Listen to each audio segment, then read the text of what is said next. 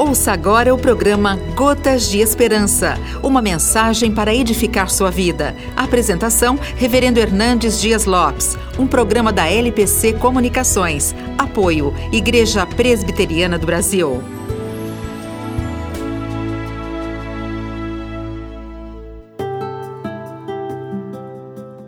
O Salmo 1 começa assim: Bem-aventurado o homem que não manda no conselho dos ímpios não se detém no caminho dos pecadores, nem se assenta na roda dos escarnecedores.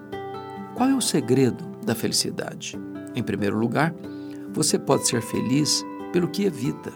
Há uma progressão na caminhada: andar, caminhar, deter-se.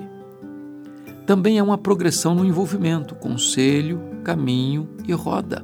Finalmente, há uma progressão na ação, ímpios, pecadores e escarnecedores.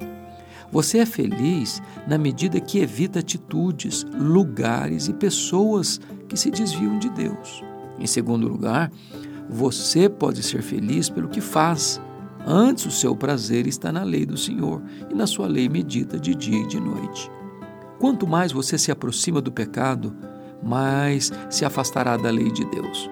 Quanto mais você se aproxima da lei de Deus, mais longe do pecado e mais próximo da felicidade você estará. Em terceiro lugar, você pode ser feliz por quem você é.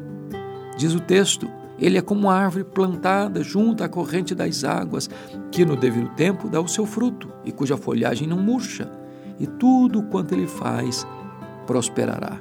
O homem feliz é aquele cuja vida está enraizada em Deus e dele retira seu verdor, seu fruto e seu sucesso.